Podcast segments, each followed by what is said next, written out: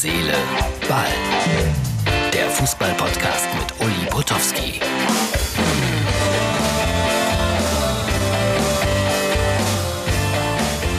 Herz, Seele, Ball vom Montag, den 19. Juli 2020. Als ich ein kleiner Junge war, da war es noch gang und gäbe, also als ich so sieben, acht Jahre alt war, dass man sich äh, irgendwo in eine Ecke setzte und aufmerksam Radio hörte.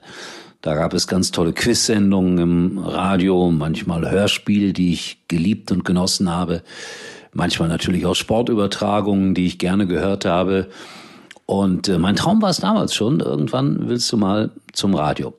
Warum ich euch das erzähle? Weil ich heute mal wieder Radio gehört habe, nämlich den bayerischen Rundfunk. Alles ausgemacht, soziale Netzwerke abgeschaltet, den Fernseher nicht mit dem Popo angeguckt, stattdessen den Stammtisch des bayerischen Rundfunks gehört. Ja, sowas gibt's noch. Und Uli Hoeneß war zu Gast. Und das ist natürlich immer besonders interessant, was äh, Uli Hoeneß so zu sagen hat. Wir sind beide Krebs. Wir haben nicht direkt am selben Tag Geburtstag, aber so weit sind wir nicht auseinander. Meinungsmäßig manchmal schon. Von der Handlungsweise her sowieso, weil ich habe keine Bratwurstfabrik, habe keine Millionen, habe nie im Gefängnis gesessen, aber wer weiß, wer weiß, was noch alles passiert. Also da muss man vorsichtig sein. So, was hat er gesagt, der Uli? Also der Fußball gehört allen, nicht nur den Ultras, aber auch nicht uns. Damit meint er die Bundesliga-Vereine oder die DFL. Und er setzt auf äh, Kooperation. Und er sagt auch so was Gutes wie, der Fußball ist auch ohne Ultras möglich. Ja, der Fußball ist aber auch ohne Bayern München möglich. Und ich erinnere mich immer an ein Interview oder an ein Gespräch, das ich mit Roger Federer mal ein paar, vor ein paar Jahren in Wimbledon geführt habe. Und da hat er etwas äh, Fantastisches gesagt. Also er sagte so sinngemäß, äh, Djokovic, Becker, Federer, McEnroe, wie sie auch alle heißen, die großen Tennisstars dieser, dieser Welt. Sie kommen und werden gehen. Was bleibt, ist das Spiel. Das Spiel ist der Star. Und das müssen wir alle begreifen. Auch wenn wir mal Nummer eins in der Welt waren. Er gilt natürlich auch für den Fußball. Dann hat der Uli noch gesagt, ohne Geisterspiele gäbe es den einen oder anderen Verein definitiv nicht mehr. Und da ging er auch nochmal in Richtung Ultras mit dieser Aussage, weil ja viele Ultras sich vehement gegen diese Geisterspiele ausgesprochen haben. Aber ich befürchte auch, ohne Geisterspiele wird es den einen oder anderen Verein gar nicht mehr geben und es würde euch sicherlich überraschen, wen es da alles nicht mehr geben würde. Naja, harren wir der Dinge, die da kommen. Einer meiner Lieblingssätze nach Corona. Dann hat er noch was zum Kass-Urteil gesagt in Sachen Manchester City. Komisches Urteil, aber ich maße mir nicht an, mich da einzumischen.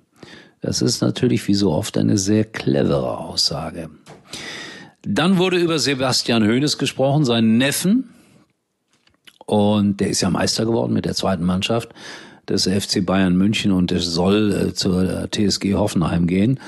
Und was sagt Uli Hoeneß über diese Personalie? Ich bin befangen. Also sage ich nichts. So, das war so die grobe Quintessenz aus all dem, was da gesprochen wurde. Hertha BSC, ich habe es erzählt, Teddy weg, einer meiner Lieblingsläden, wo ich immer meine Weihnachtsdekoration kaufe. Nachfolger sollen werden Tesla, kann ich mir nicht leisten, leider, vielleicht kein schlechtes Produkt, oder Amazon. Da kaufe ich nicht. Also Bücher zum Beispiel ganz bewusst nicht bei Amazon, sondern immer beim kleinen Buchhändler um die Ecke. Da sind die Bücher genauso teuer und genauso schnell da, als wenn ich sie bei Amazon bestelle. So viel nur zum Thema. Amazon Prime habe ich auch nicht. Wird Zeit, dass die Trikotwerbung machen bei Hertha BSC. Vielleicht überzeugt mich das. Hansi Flick, jetzt sind wir nochmal bei den Bayern, äh, hat äh, irgendwo eine Aussage gemacht, so sinngemäß, äh, er will noch mehr Multikulti haben.